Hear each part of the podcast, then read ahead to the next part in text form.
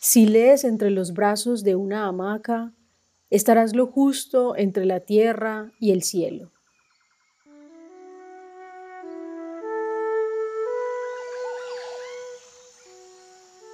Hola, soy Paulina. Te invito a escuchar Libros en Hamaca, palabras y tejidos para soñar e imaginar. Hoy nos estará acompañando en nuestra hamaca el libro Viaje al centro de la Tierra de Julio Verne.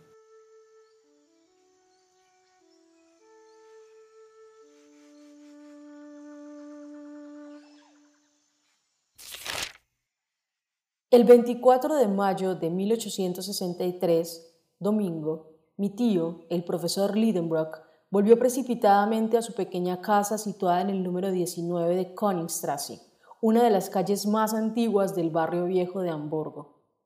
Nuestra criada, Marte, debió pensar que iba muy retrasada porque la comida apenas había comenzado a hervir en el fogón de la cocina. Bueno, me dije, si mi tío, que es el más impaciente de los hombres, tiene hambre, pondrá el grito en el cielo. ¿Ya está aquí el señor Lidenbrock? preguntó Marte estupefacta, entreabriendo la puerta del comedor. Sí, Marte, pero la comida tiene derecho a no estar preparada, porque aún no son las dos. Acaba de sonar la media en Saint Michel. Entonces, ¿por qué vuelve el señor Lidenbrock? Él nos lo dirá seguramente. Ahí está, yo me escapo, señor Axel. Hágale usted entrar en razón. Y Marte volvió a su laboratorio culinario. Me quedé solo, pero hacer entrar en razón al más irascible de los profesores era algo que mi carácter un poco indeciso no me permitía. Por eso, me disponía a volver prudentemente a mi cuartito del piso de arriba, cuando la puerta de la calle rechinó sobre sus goznes.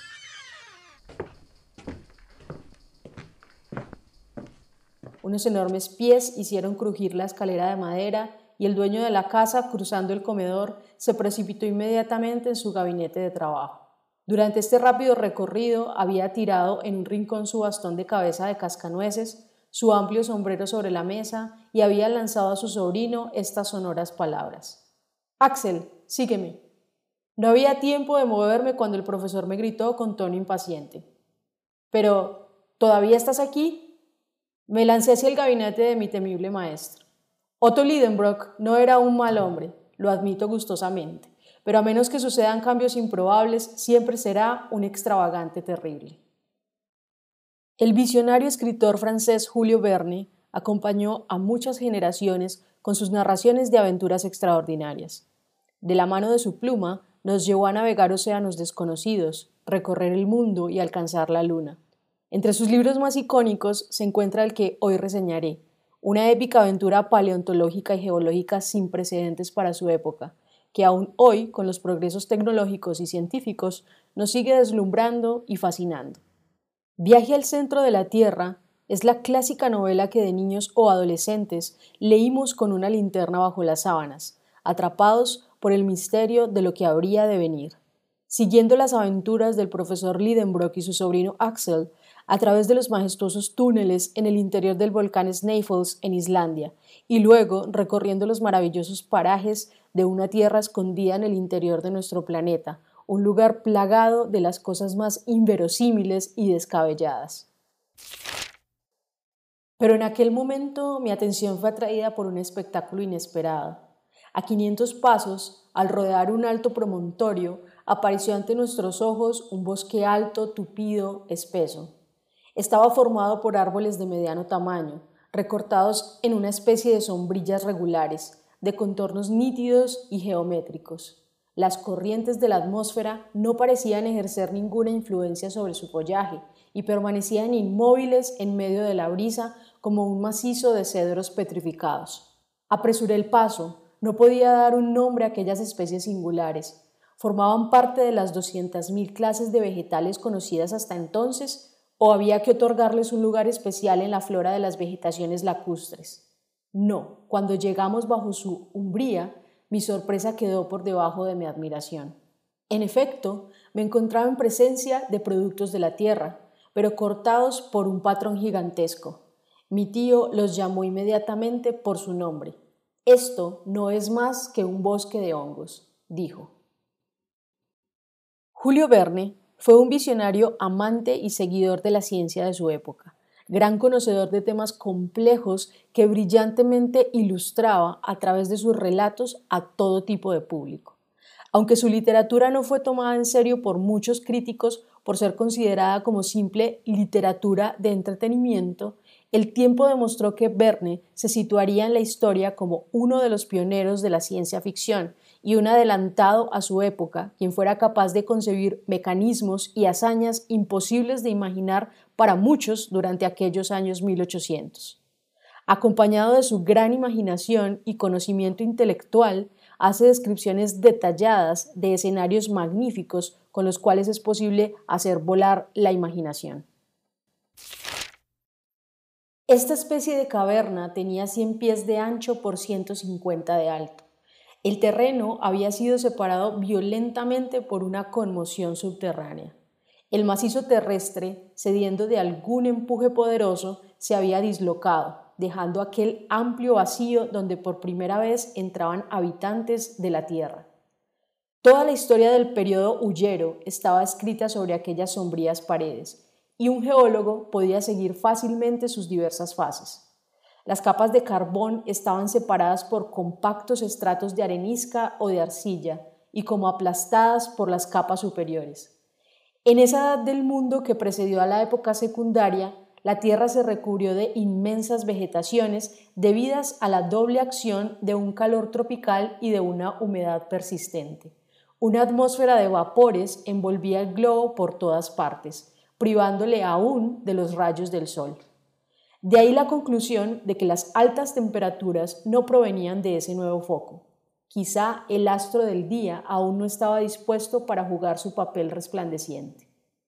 Los climas no existían todavía y un calor tórrido se difundía por toda la superficie de la Tierra, igual en el Ecuador que en los polos, de donde procedía del interior del planeta. A pesar de las teorías del profesor Lidenbrock, un fuego violento anidaba en las entrañas del esferoide. Su acción se dejaba sentir hasta las últimas capas de la corteza terrestre. Las plantas, privadas de los bienhechores efluvios del sol, no daban ni flores ni perfumes, pero sus raíces extraían una vida poderosa de los terrenos ardientes de los primeros días. Había pocos árboles, solo plantas herbáceas, inmensos céspedes, helechos, licopodios, sigilarias, asterofilites, familias raras cuyas especies se contaban entonces por millares. Los peligros descritos en el viaje de aquellos aventureros a través del centro de la Tierra hacen que, una vez iniciada la lectura, sea imposible despegarse. Criaturas prehistóricas, plantas carnívoras, tormentas y altas temperaturas ponen a prueba la resistencia física y mental de los protagonistas, para quienes el ansia de descubrimiento es más fuerte que el miedo. La edición original de la obra viene acompañada por ilustraciones en grabado realizadas por Edward Yu, quien además ilustró otras cinco novelas de Verne.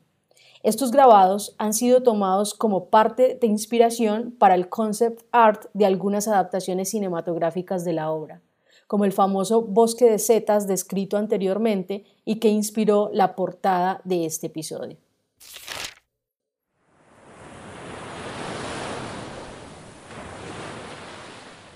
Viernes 14 de agosto.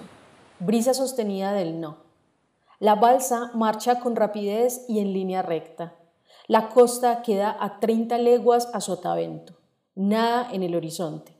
La intensidad de la luz no varía. Buen tiempo, es decir, las nubes están muy altas, son poco espesas y se bañan en una atmósfera blanca, como si fuera de plata en fusión. Termómetro más 32 grados centígrados. A mediodía, Hans prepara un anzuelo en el extremo de una cuerda, lo ceba con un trozo de carne y lo lanza al mar. Durante dos horas no coge nada. ¿Son acaso aguas deshabitadas? No. Se produce un tirón. Hans saca su caña y recoge un pez que se debate vigorosamente. ¡Un pez! exclama mi tío. Es un esturión, digo a mi vez. Un esturión de pequeño tamaño. El profesor mira atentamente el animal y no comparte mi opinión. El pez tiene la cabeza lisa, redondeada y la parte anterior del cuerpo cubierta de placas óseas. Su boca carece de dientes, sus aletas natatorias pectorales, bastante desarrolladas, están ajustadas a su cuerpo desprovisto de cola.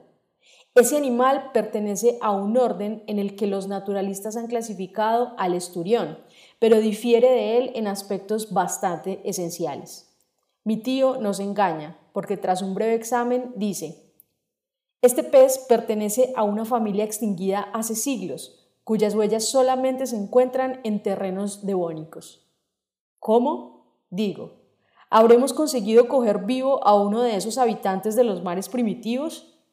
Sí, responde el profesor, continuando con sus observaciones.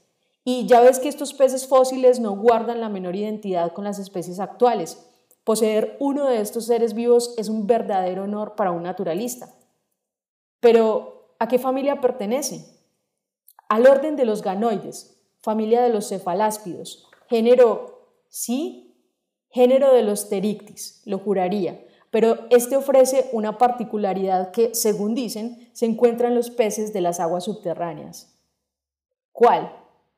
Es ciego. ¿Ciego?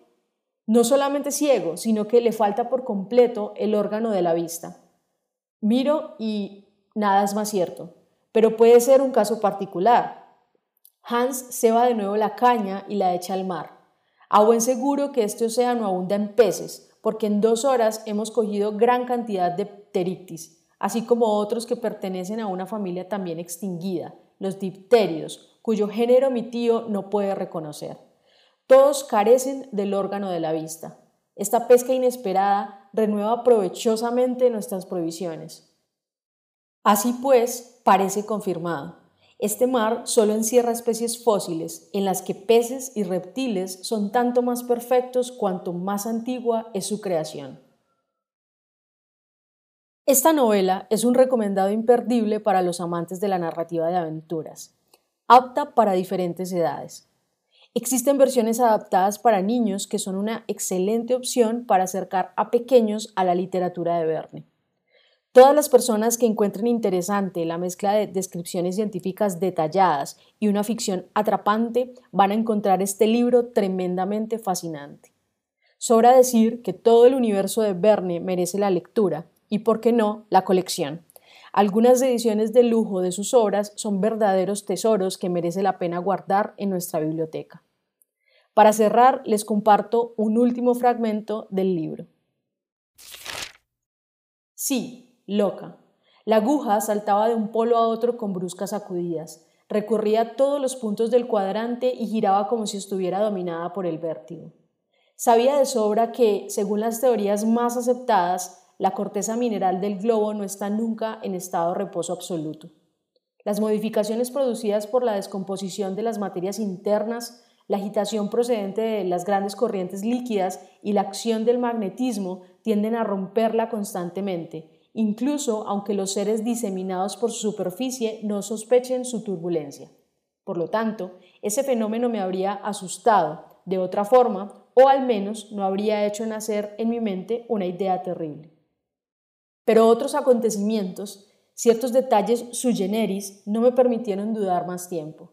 Las detonaciones se multiplicaban con una intensidad espantosa, Solo podía compararlas con el ruido que harían un gran número de carruajes arrastrados rápidamente por el empedrado. Era como un trueno interminable.